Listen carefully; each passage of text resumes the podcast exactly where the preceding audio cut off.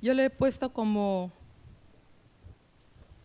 le he puesto como, como tema a este mensaje, busquemos sanidad para nuestras heridas.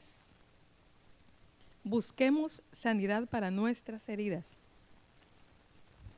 Hermanos, el mundo está herido. El mundo está herido por el pecado. El mundo está enfermo. El mundo está agobiado. El mundo está triste. Hermanos, por eso es que eh, hay tantos, eh, cada vez hay más entretenimientos, ¿verdad? Y cada vez suceden cosas en el mundo para tratar de, de aplacar o tratar de esconder la realidad, pero hermanos, el mundo está enfermo, el mundo está herido.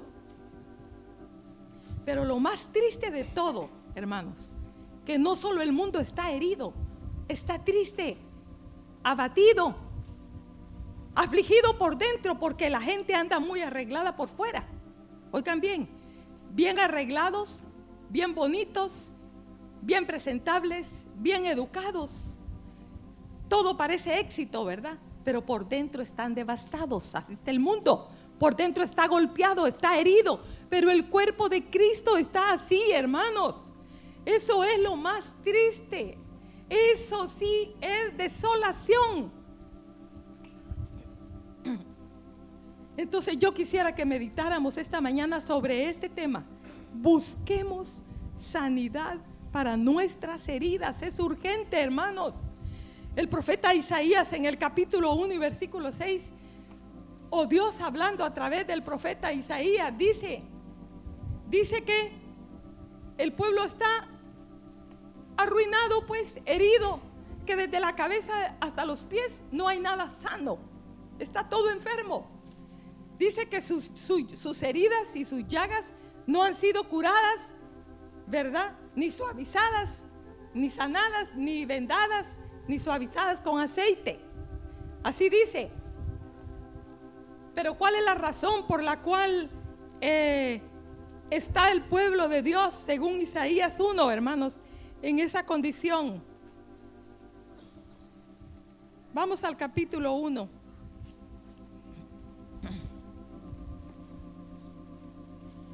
Porque dice, el buey conoce a su dueño en el verso 3 y el asno el pesebre de su Señor.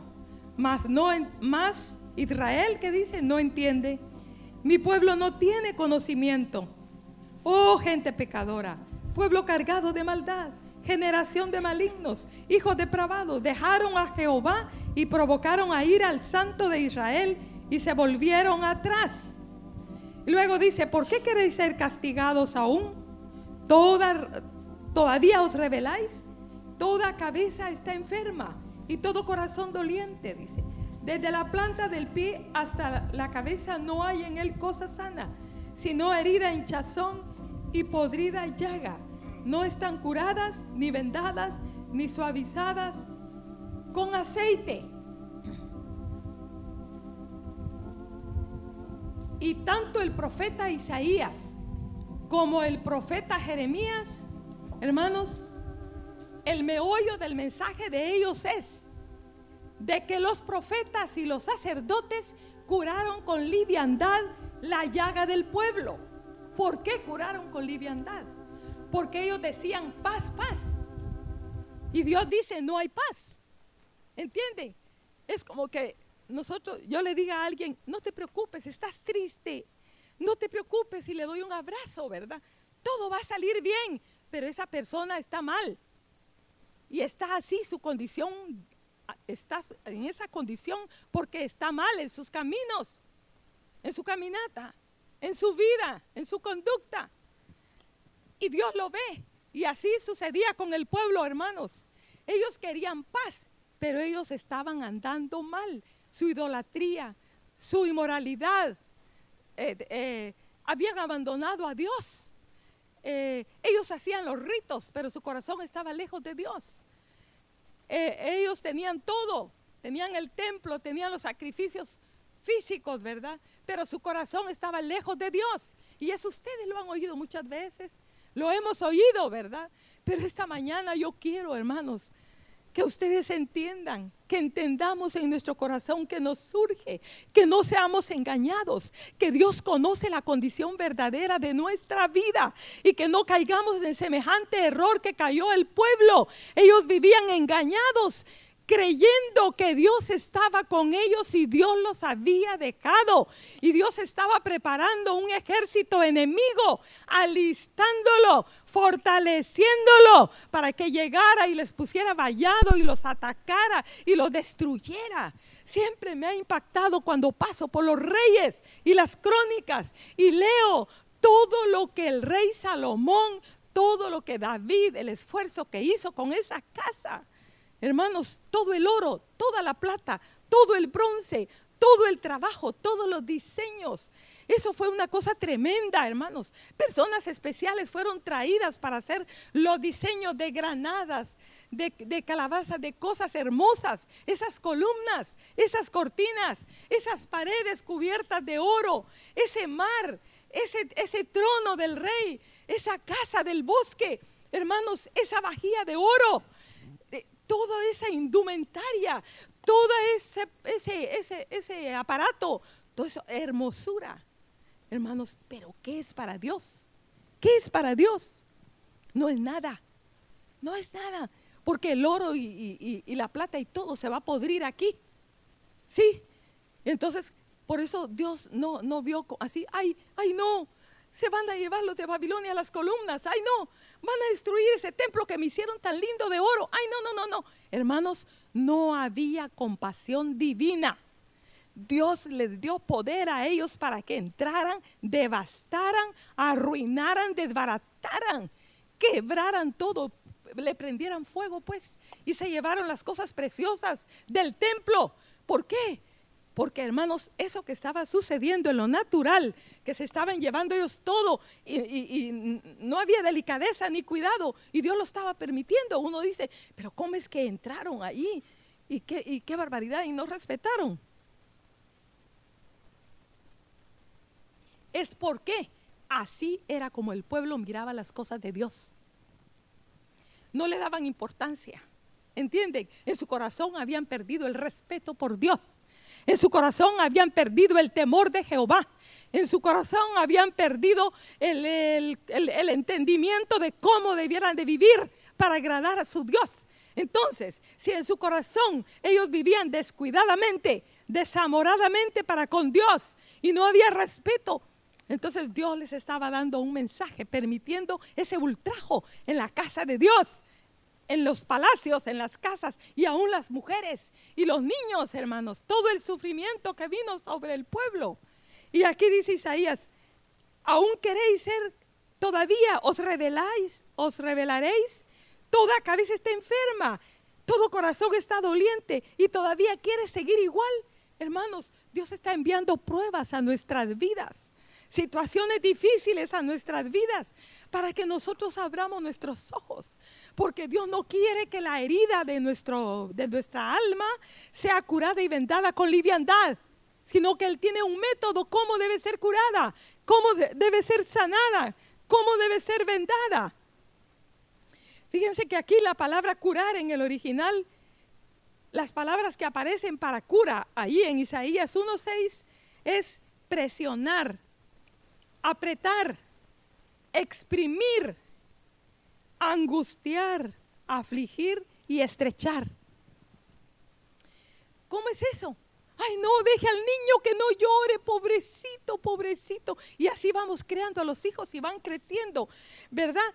No queremos que llore, no queremos que sufra. Ay, le gusta esto. No, es que esto no quiere, no le gusta a mi niño tome esto, pues coma esto. Y así van creciendo nuestros hijos, dándole todo lo que quieren sin conocer el dolor ni el sufrimiento. Hermanos, y van creciendo con esas cosas, con ese, ese egoísmo, con esa desobediencia, con ese corazón endurecido y con ese corazón em, eh, lleno de cosas. Eh, ¿Entienden que van a ser la ruina de su propia vida más adelante? Sí, pero no, hermanos, Dios tiene una forma cómo es que va a vendar y curar nuestra herida. Las heridas, hay varias heridas aquí que podemos, podríamos, las causas de las heridas. Miren, hablando de heridas, podemos ser heridos por el pecado. Podemos ser heridos por rechazos, rechazos en el trabajo, rechazos en el matrimonio, matrimonios derribados, destruidos, ¿verdad? Eh, por fracasos, fracasos en un negocio, fracasos, fracasos en el trabajo, en fin, diferentes eh, causas pueden traer heridas a nuestro corazón. Pero entonces,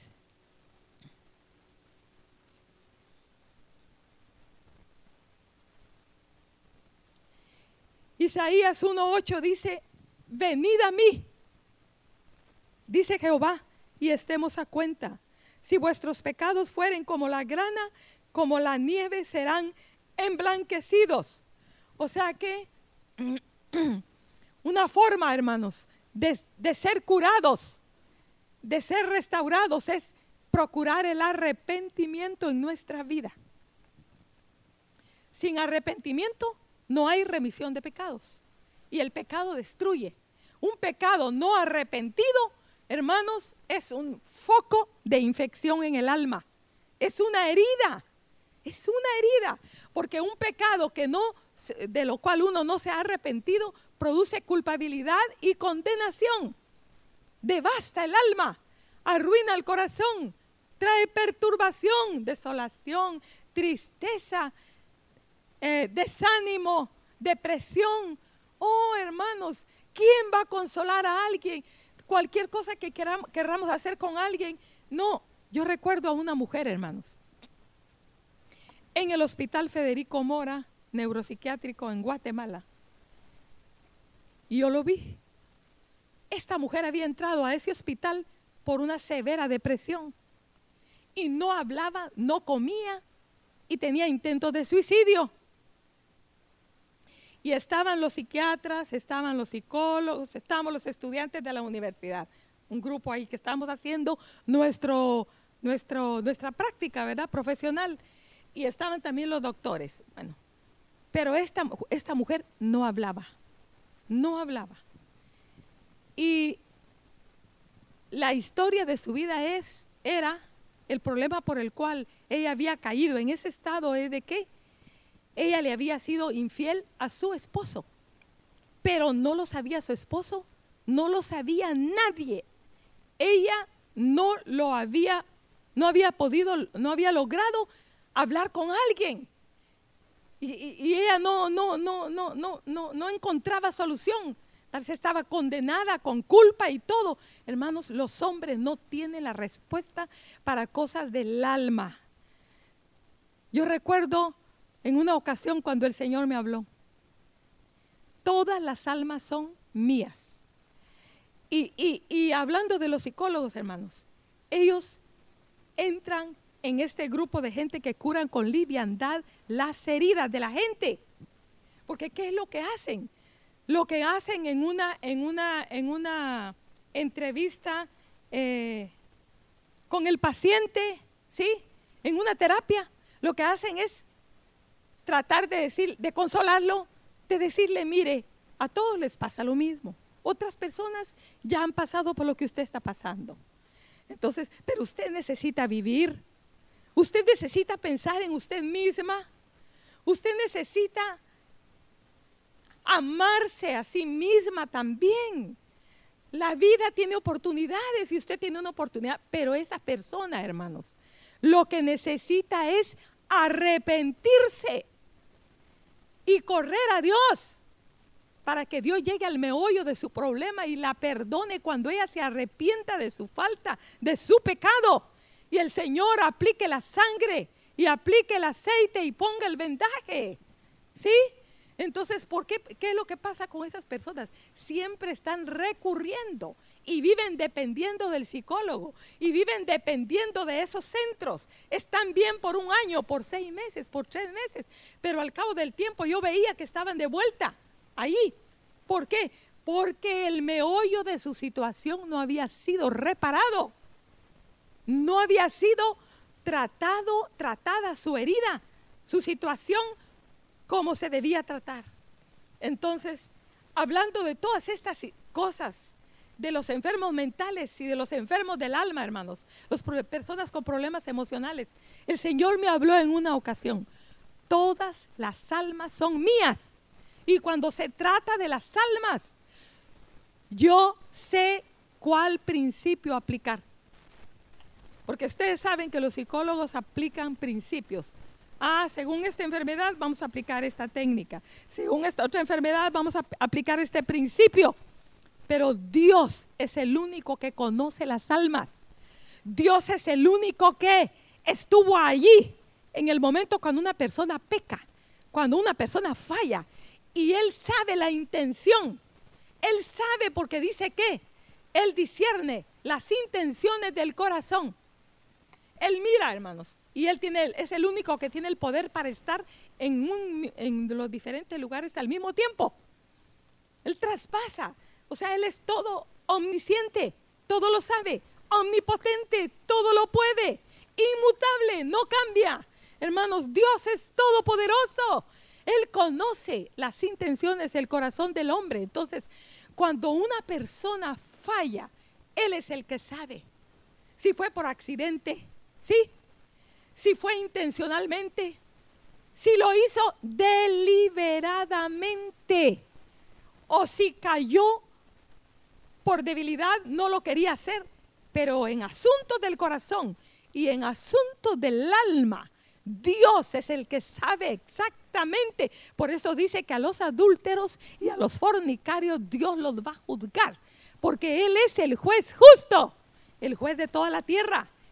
El juez, Él, el juez, hermanos, es el que hizo los cielos y la tierra. Es el que te formó en el vientre de tu madre. Él es el que te conoce, el que conoce tus veredas, el que conoce tus debilidades, el que conoce tus fortalezas, el que sabe quién eres tú. ¿Dónde andas? ¿Dónde caminas? ¿Dónde te mueves? ¿Cuáles son tus impulsos? ¿Cuáles son tus inclinaciones? Tus debilidades. Todo está descubierto ante los ojos, así dice Hebreos, ante los ojos de aquel a quien tenemos que dar cuenta. Por eso en el día del juicio, el juicio va a ser verdadero. Va a decir, Señor, yo no quería caer, yo no quería pecar, pero ahí está, estará escrito, porque los ángeles están presentes. Es ignorancia y tontería nuestra estar en un lugar y pensar que nadie nos ve, somos engañados, hermanos, porque hay ángeles en todos lados. Y la Biblia dice que Dios lo llena todo. Imagínense qué mansedumbre la de Dios, que Él está, la maldad, la impiedad, y Él está presente en todos lados en todos lados. El juicio va a ser verdadero, hermanos. Entonces, Él me dijo, todas las almas son mías. Son mías. Yo he visto la mano del Señor en nuestras vidas, hermanos, aconsejando. Yo le digo, nunca he tenido que echar mano de un recurso psicológico para aconsejar a alguien. Nunca.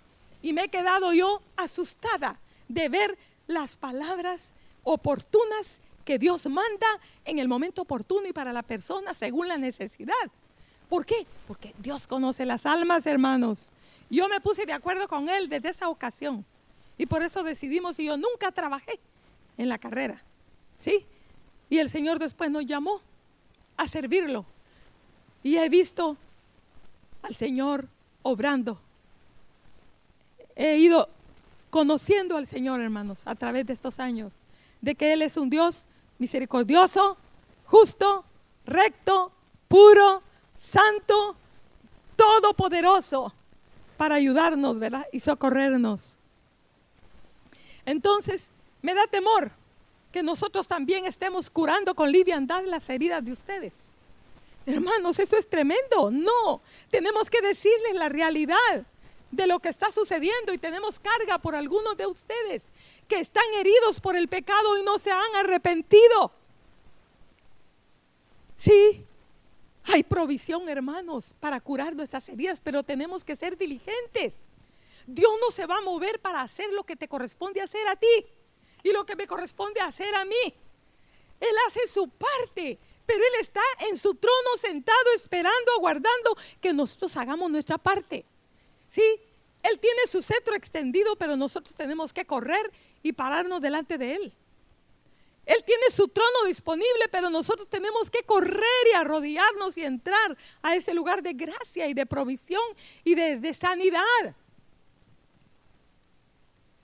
El arrepentimiento es un don de Dios, es un regalo de Dios, no es del hombre, porque dice que todos se desviaron a una. No hay quien entienda, no hay quien haga lo bueno, dice Romanos 3. Todos se desviaron a una y se hicieron inútiles. Cada quien se apartó por su camino, dice Isaías. Oh, hermanos, ¿por qué? Porque nuestra naturaleza, ¿verdad? No quiere hacer el bien. ¿Sí? Entonces, no que crean ustedes que estamos aquí y estamos buscando a Dios porque somos personas mejores que las que están afuera. No, Dios se apiadó de ti y de mí. Y un día alumbró nuestro corazón y nos concedió el don del arrepentimiento para que nosotros le abriéramos nuestro corazón y Él entrara y nos salvara. Entonces, el arrepentimiento es una cura para el alma, hermanos. El arrepentimiento, cuando viene a nuestro corazón, purifica el corazón. El arrepentimiento nos hace llorar de verdad, no de ira, no de frustración. Nos hace llorar por haber ofendido a Dios. Un corazón quebrantado es un corazón purificado, limpio, ablandado.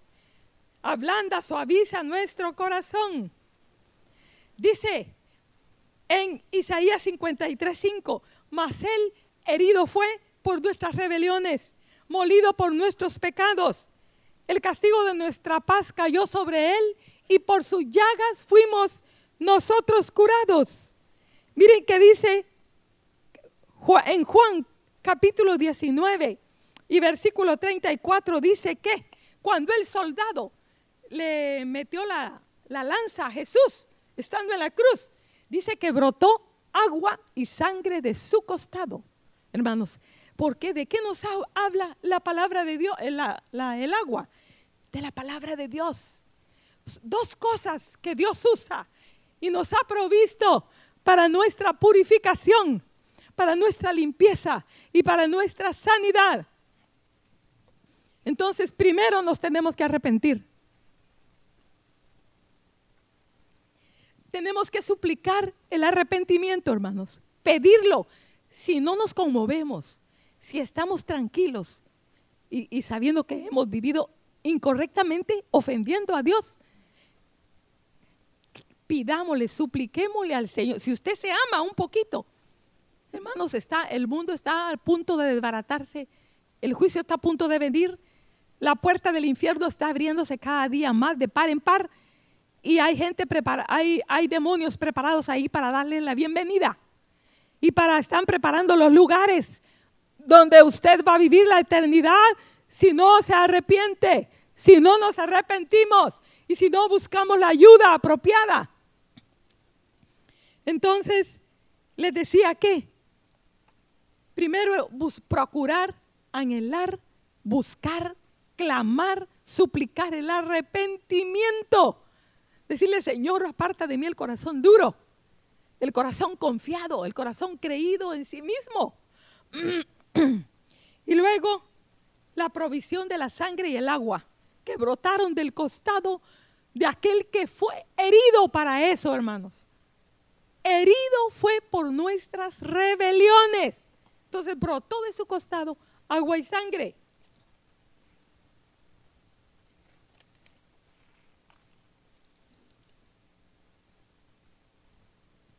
Hebreos 4, 12 y 13 dice,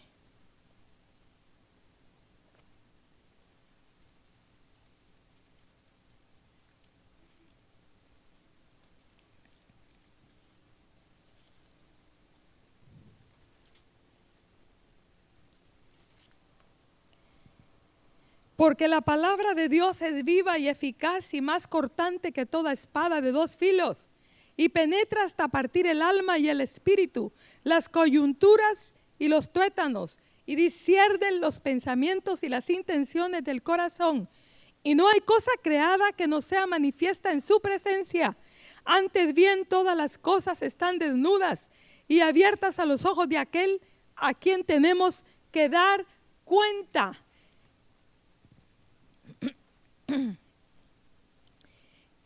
Y sigamos leyendo los siguientes versículos porque tienen relación. Por tanto, teniendo un gran sumo sacerdote que traspasó los cielos, Jesús el Hijo de Dios, retengamos nuestra profesión, porque no tenemos un sumo sacerdote que no pueda compadecerse de nuestras debilidades, sino uno que qué, que fue tentado en todo, según nuestra semejanza, pero sin pecado. Acerquémonos pues confiadamente al trono de la gracia para alcanzar misericordia y hallar gracia para el oportuno socorro.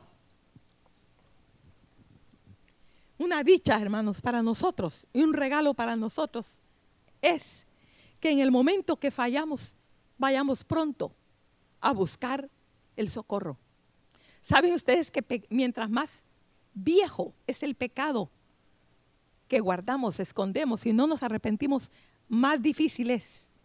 El corazón está duro, tiene callo, no oye, no oye, no se percata, no se conmueve, no hay nada que lo conmueva. Ay, hermano, yo quisiera esta mañana que ustedes oigan este mensaje y que no salgan igual, que reflexionemos no solo este mensaje, sino cada mensaje que el Señor envía a este lugar, hermanos.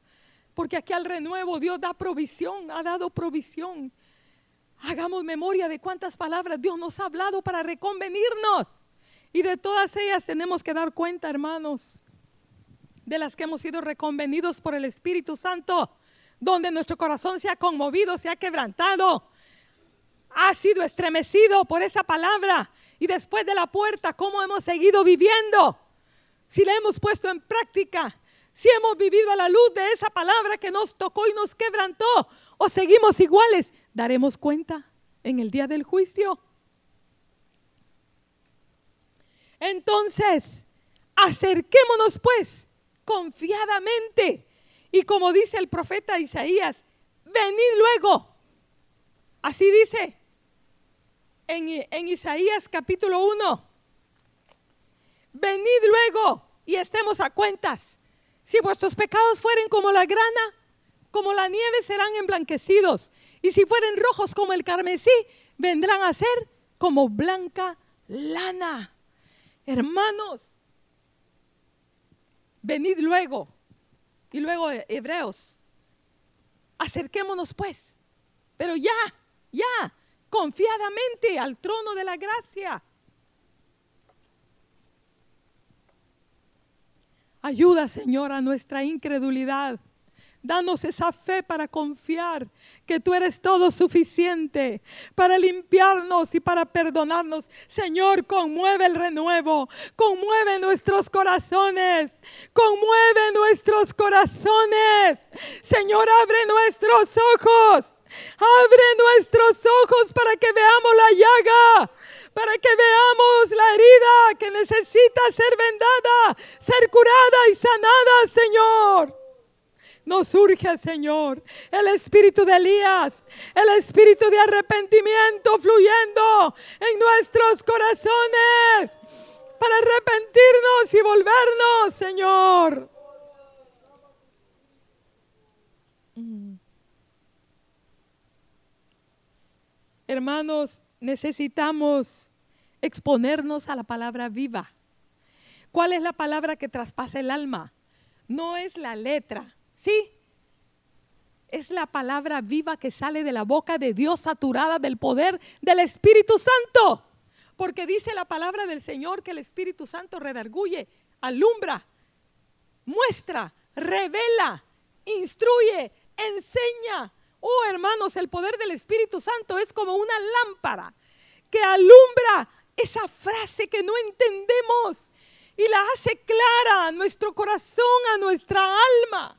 Sí, el Espíritu Santo no solo alumbra, nos da entendimiento, sino el Espíritu Santo también nos constriñe, nos compunge, nos redarguye y nos hace ver que esa palabra no es para otros, sino para mí.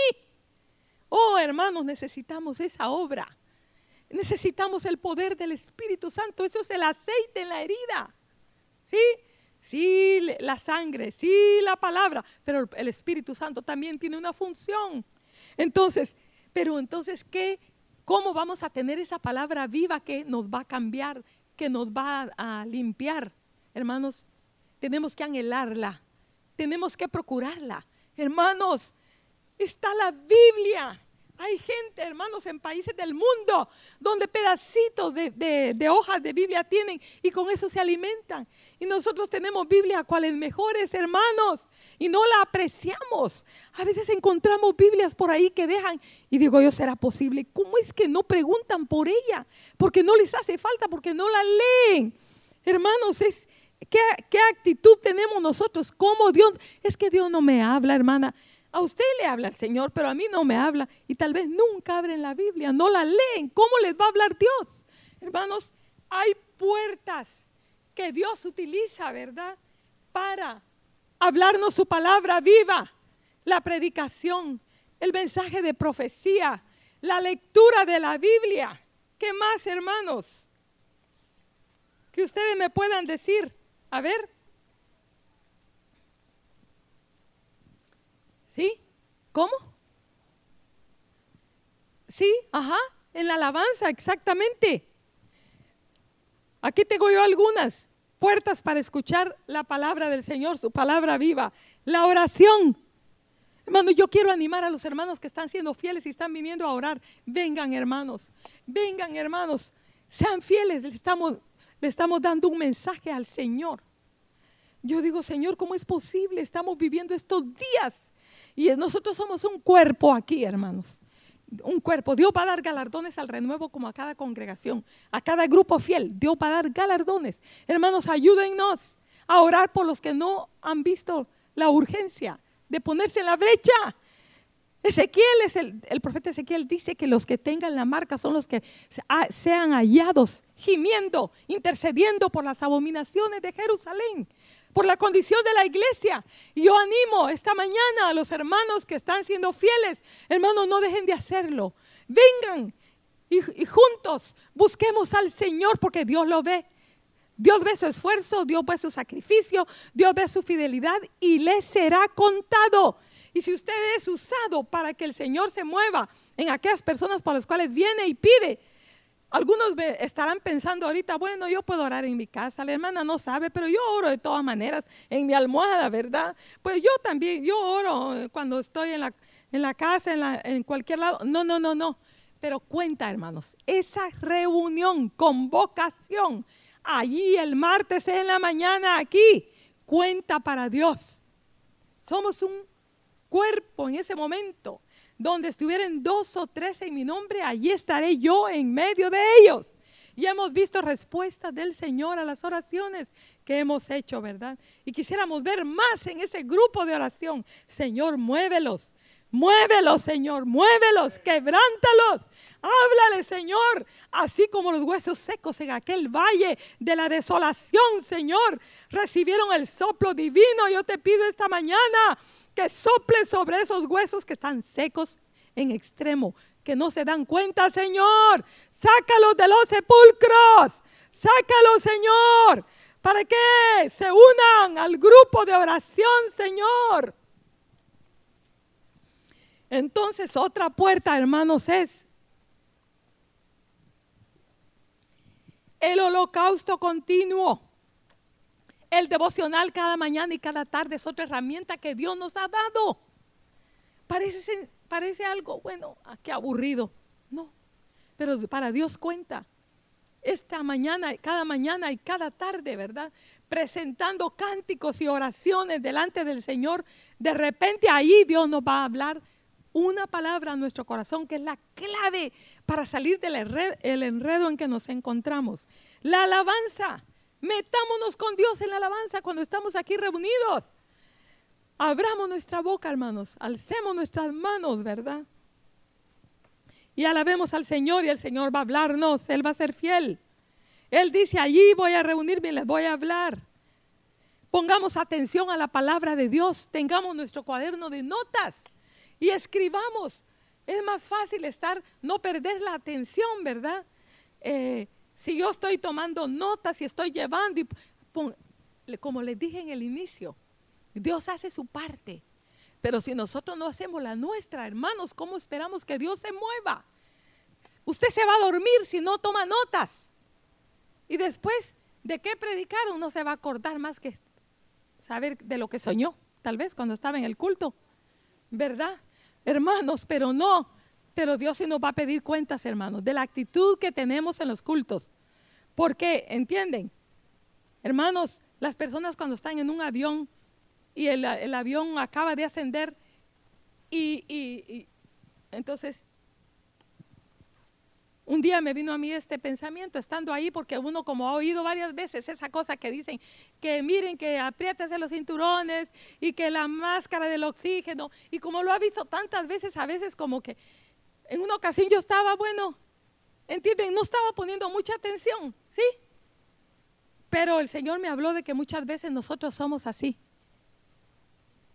Pero que uno debe de estar atento a instrucciones que le dan en un lugar para riesgo porque depende de la vida y, uno no sabe cómo va a ser el vuelo. Uno no sabe nada. ¿Entienden? Y por no prestar atención a una instrucción uno puede perder la vida. Y que así es su pueblo. De que está él dando instrucciones de seguridad. ¿Sí? Para que no muramos espiritualmente, físicamente. Y nosotros no le ponemos atención, ¿verdad? Porque más si son cosas que hemos oído. Las hemos oído aquí, pero hermanos, necesitamos oírlas aquí y en el espíritu y entender para percibirnos.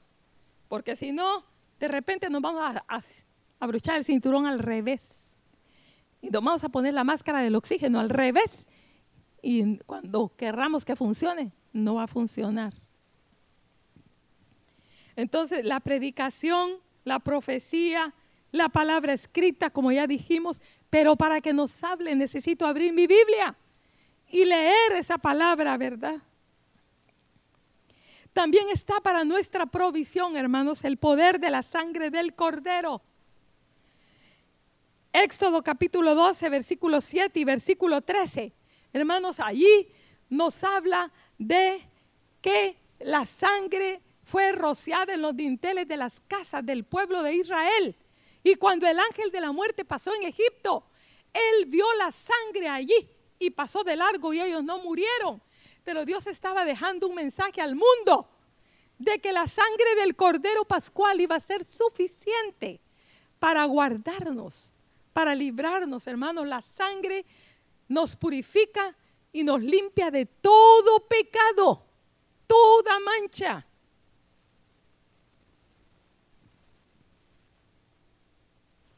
Vamos a ver qué dice Hebreos 9:22.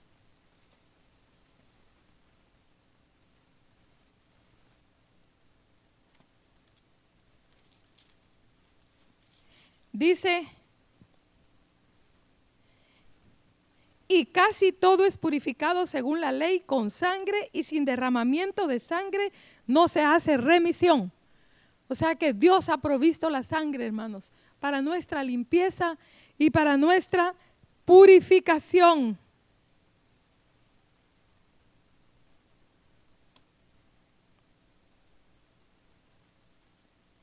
Y la última parte que quiero compartirles es esto.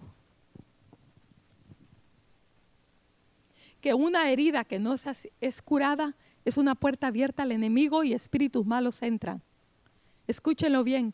Una herida que no es tratada, que no es curada, que no es vendada, es una puerta abierta al enemigo.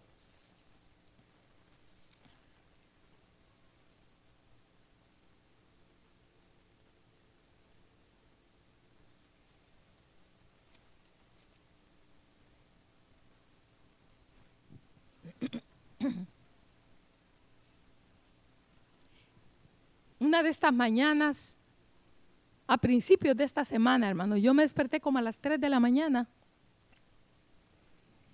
Y entonces estaba sin nada de sueño. Y me puse a orar por algunas cosas que vinieron a mi pensamiento. Y estando así orando, de repente, no estaba dormida, estaba bien despierta, con mis ojos cerrados. Yo vi una nube negra, negra, más negra no podía ser. Y después de esa nube negra yo vi un claro, un espacio así, y había un cielo celeste, celeste, celeste. Pero de repente de mi lado derecho apareció otra nube que empezó a correrse, a correrse, a correrse. Y yo veía que esa nube negra corría, corría y la idea casi estaba tapando el espacio para ver el, pedazo que yo, donde yo veía el cielo azul.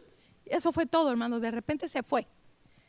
Pero, bueno, algo vino a mi corazón. Yo dije, Señor, ¿qué, qué, qué estás diciéndome con esto, verdad? Que es exactamente lo que el enemigo está haciendo con su pueblo actualmente, hermanos. Él está trayendo una nube negra al mundo. Y miren, oigan bien, tengo algo aquí. Es algo natural. Para decirles, hay una estrategia de los animales para cazar a otro para comérselo. Yo tuve la oportunidad de ver aquí en la propiedad a una culebra que tenía enrollado un ratón.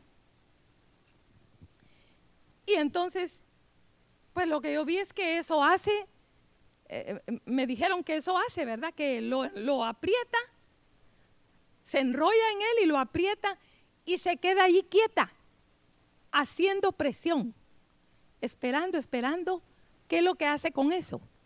Lo que hace con eso es eh, que le falte la respiración, que él eh, pierda fuerzas hasta que se muere. Cuando ya está muerto, entonces se lo come. Pero lo he visto también con las arañas. Hace lo mismo con las moscas y los insectos. Atrapa la araña con su tela, una mosca, y la tiene allí y la mosca todavía mueve las patas y todo, pero la araña le tira como algo meloso, como algo gelatinoso, y la deja quieta, inmóvil. Y entonces esa mosca de tanto patalear, de tanto moverse, tanto intentar, de repente no tiene fuerzas y de repente está quietiesa. el propósito es ese para después comérsela. Hermanos, Dios me habló de estas cosas estos días, esta semana.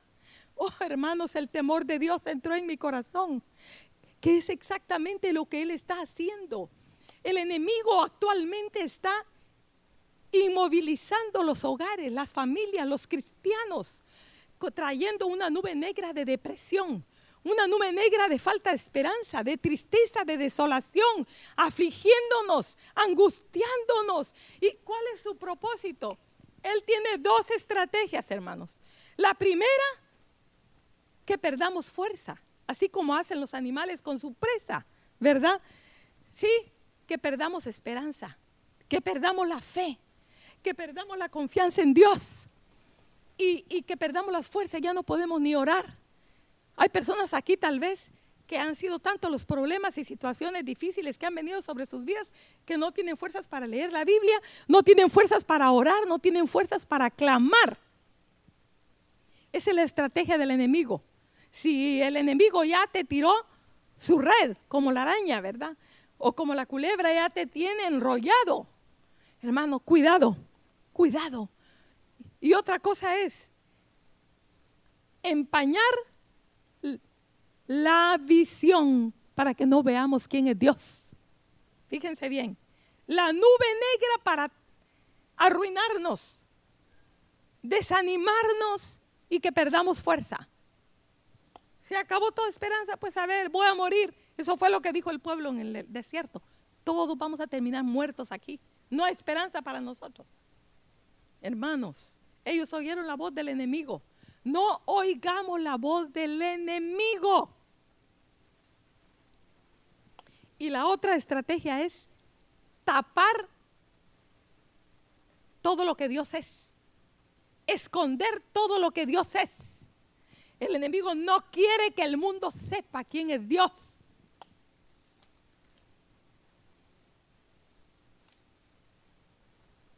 El enemigo no quiere que nosotros sepamos acerca de su amor, acerca de su perdón.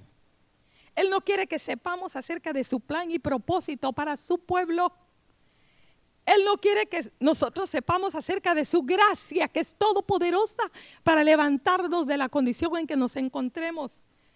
Él no quiere que nosotros sepamos ni que el mundo sepa de su victoria en la cruz. ¿Dónde está, oh muerte, tu victoria? Oh sepulcro, ¿qué dice? Tu aguijón. Hermanos, porque en la cruz Cristo Jesús venció la muerte, venció al enemigo, venció a los infiernos. Todo está consumado. Cuando Él dijo esa palabra, consumado es. Consumado fue, hermanos. La obra redentora fue completa. Pero el enemigo no quiere que nosotros sepamos en el Espíritu esa verdad. Y nos tiene acorralados, angustiados y empañados. Hermanos, viviendo, viviendo como si no hubiera esperanza, pues. ¿Entienden? Cuando hay una gran provisión, hay una gran salvación, hay una gran esperanza, hermanos. Cristo no está muerto, Él ha resucitado, Él se levantó de la tumba, la tumba no lo pudo soportar, la piedra tuvo que salir disparada, eh, eh, volando por allá, todo hermanos, cuando los rayos brillantes del poder de resurrección que vinieron sobre ese cuerpo y sobre esa vida se manifestó, hermanos. Y el que es nuestro Salvador se levantó de la tumba y está sentado a la diestra como un intercesor. Él intercede por tu debilidad, Él intercede por tu pecado, Él intercede por tu caída. Él quiere que tú te levantes, que no te quedes allí, solamente llorando por tus heridas, afligiéndote, agachado, sin nada que, que hacer. No. Él quiere que tú lo veas a Él. Él quiere que tú corras a Él. Él quiere que tú lo abraces, que tomes su mano. Él tiene su mano extendida para tomar la tuya y caminar juntos victoriosos, porque dos son mejor que uno. Pero se ha hablado este texto acerca del matrimonio. Pero yo te lo digo esta mañana, dos son mejor que uno porque no estás solo. Es Él y nosotros, hermanos. Yo he estado diciéndole en estos días, oh Señor, toma mi mano. Está difícil. Toma mi mano. Y Él la toma, hermanos. Él toma nuestra mano. Su mano es fuerte, es poderosa, vigorosa. Él es varón de guerra. Él quiere pelear por nosotros, hermanos. Nuestras batallas. Él ha resucitado. Él no está muerto. Y Él quiere que nosotros disfrutemos su victoria, hermanos, porque por ti y por mí murió en la cruz.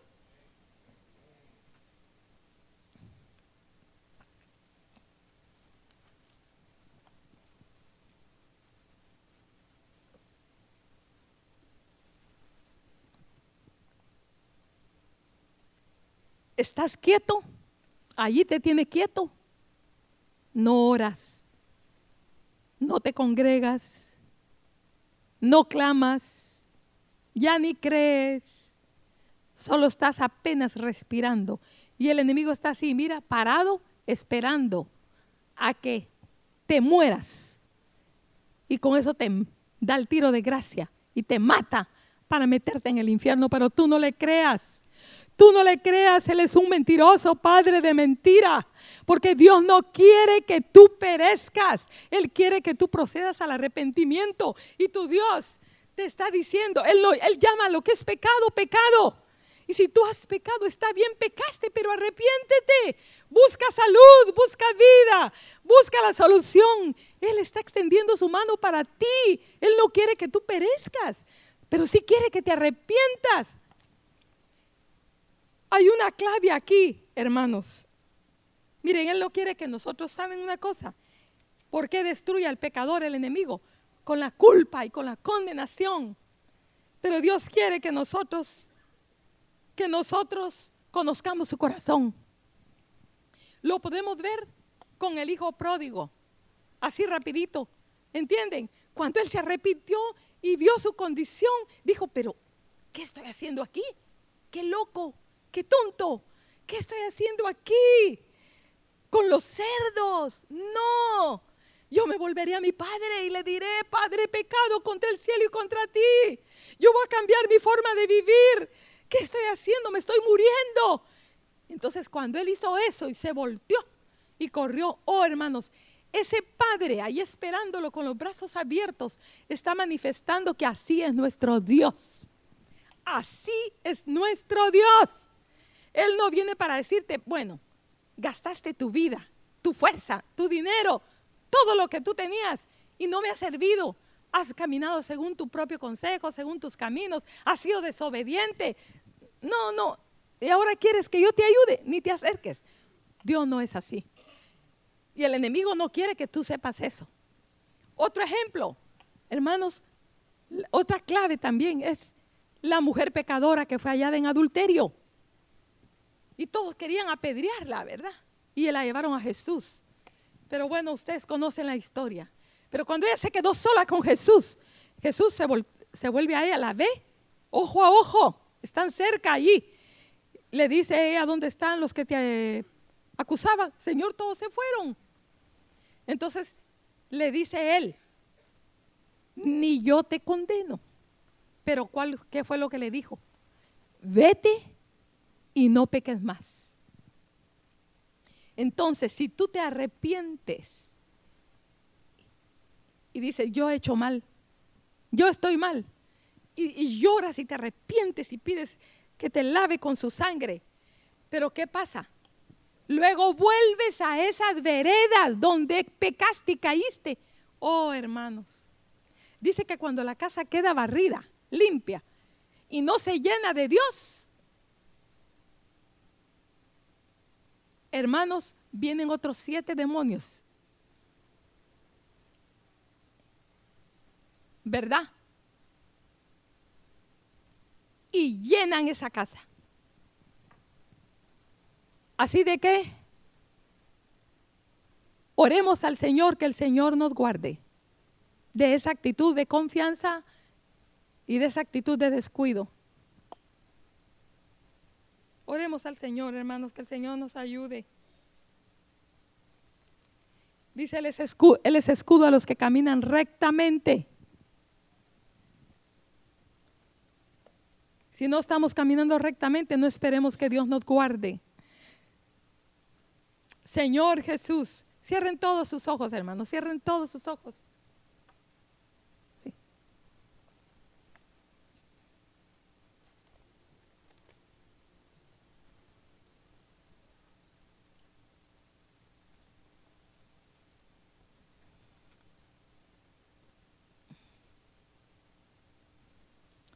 Señor, no están curadas ni vendadas con aceite.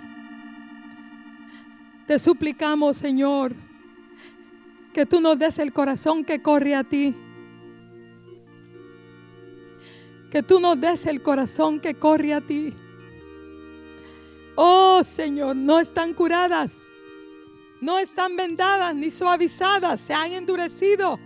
Hay costra, hay callo, hay algo ahí, Señor, que está duro. Quebranta los corazones, Señor. Quebranta los corazones. Quebranta los corazones. Quebranta los corazones. Quebranta los corazones, Señor. Clama por tu propia vida, hermano. Clama por tu propia vida. Clama por tu propia vida, por tu propia alma. Levanta el clamor a tu Dios. Clama por tu propia vida, por los tuyos, por tu casa, por tus hijos, por tu familia.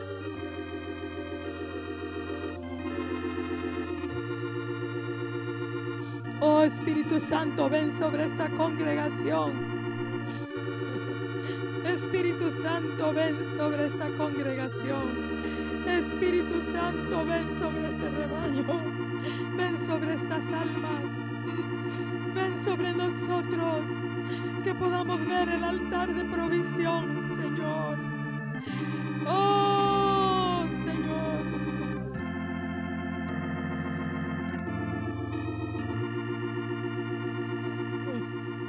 Oh, Señor. Oh, Señor. Oh, quebranta el corazón endurecido, Señor. Quebranta el corazón endurecido. Quebranta el corazón endurecido, Señor. Quebranta el corazón endurecido, Señor. Oh, Señor, quebranta el corazón. Oh, venid a mí todos los que estéis trabajados y cargados, dice tu palabra, Señor, porque no hay descanso para la falta de arrepentimiento, pero hay descanso en tu perdón y en tu limpieza. Oh Señor, que atendamos al llamado de tu voz que nos acerquemos al trono de gracia, Señor, a la fuente de aceite, Señor. Oh, Señor. Oh, Señor. Oh, Señor. Oh, Señor.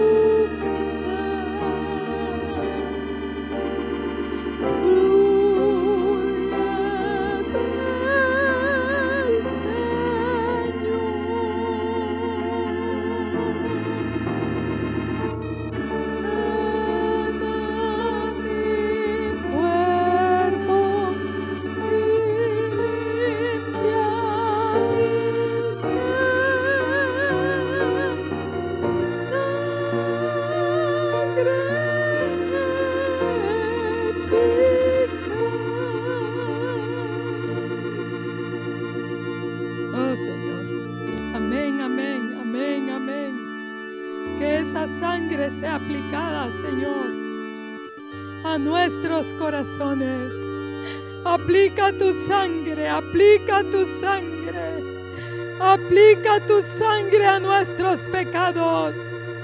Aplica tu sangre, aplica tu sangre a este lugar. Aplica tu sangre a nuestros corazones. Aplica tu sangre, Señor. Aplica tu sangre.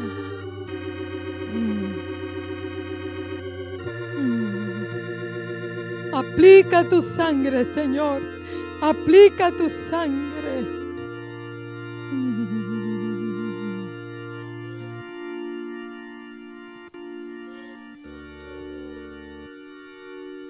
Son como llama de fuego. Es capaz de entrar hasta lo más profundo de tu corazón es capaz de entrar hasta lo más profundo de tu alma. Y cualquier herida puede ser cauterizada, puede ser sanada con el fuego del Espíritu Santo que salen de los ojos de aquel que puede examinar lo más profundo de tu corazón, las heridas de tu alma que muchas veces ni tú las conoces. Pero aquel que te formó, aquel que te hizo, si las conoce. Pero exponte a Él, exponte a Él. Porque esas llamas que salen de sus ojos son capaces de cauterizar toda herida de tu alma y de tu corazón, dice tu Dios.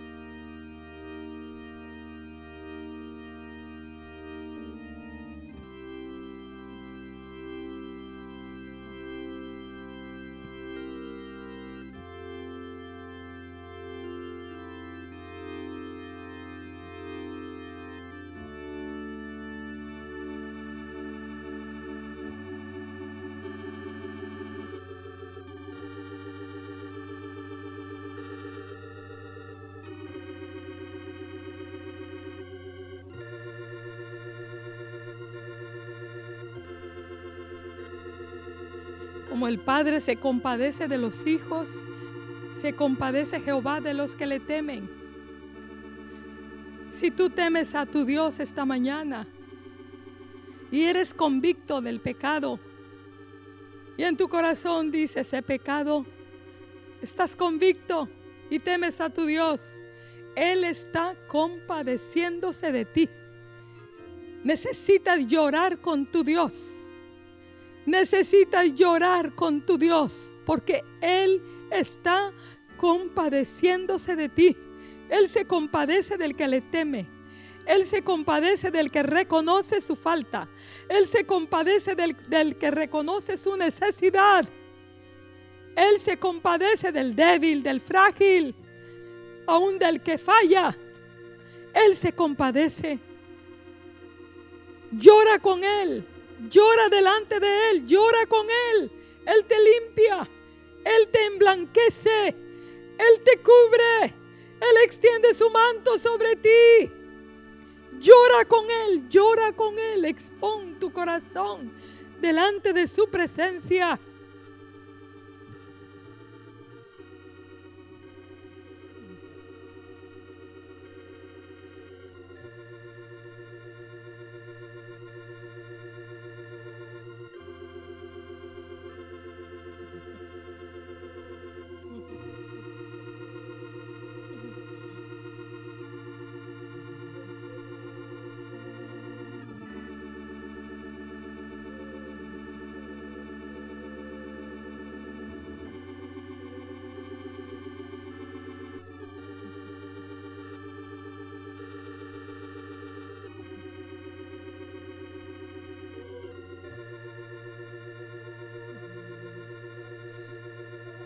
Jesús, Jesús.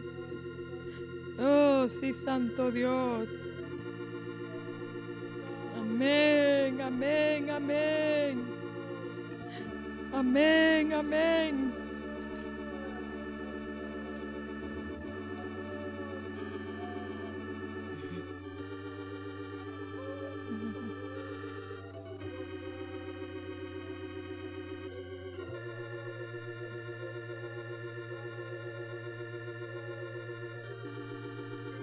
Ten piedad de mí, oh Dios, conforme a tu misericordia. Conforme a la multitud de tus piedades, borra mis rebeliones. Lávame más y más de mi maldad y límpiame de mi pecado. Porque yo reconozco mis rebeliones y mi pecado está siempre delante de mí. contra ti, contra ti solo he pecado y he hecho lo malo delante de tus ojos. Para que seas reconocido justo en tu palabra y tenido por puro en tu juicio. He aquí que en maldad he sido formado y en pecado me concibió mi madre. He aquí que tú amas la verdad en lo íntimo y en lo secreto me has hecho comprender sabiduría. Purifícame con hisopo y seré limpio. Lávame y seré más blanco que la nieve. Hazme oír gozo y alegría y se recrearán los huesos que has abatido. Esconde tu rostro de mis pecados y borra mis maldades, todas mis maldades. Crea en mí, oh Dios, un corazón limpio y renueva un espíritu recto dentro de mí. No eches de delante de, no me eches de delante de ti y no quites de mí tu Santo Espíritu y vuélveme el gozo de tu salvación y Espíritu noble me sustente.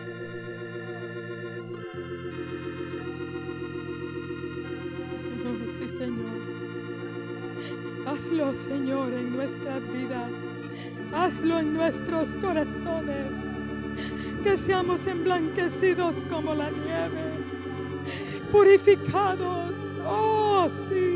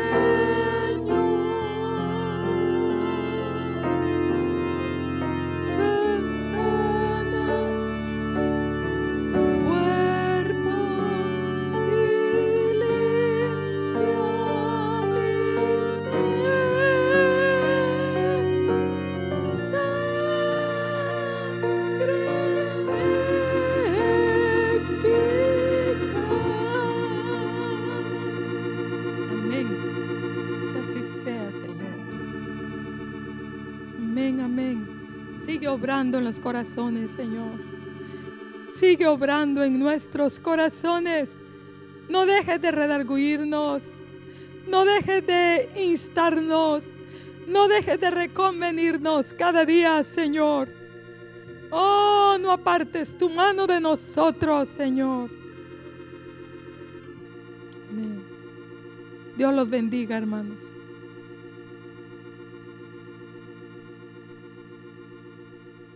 Siéntense un momentito. Y hay heridas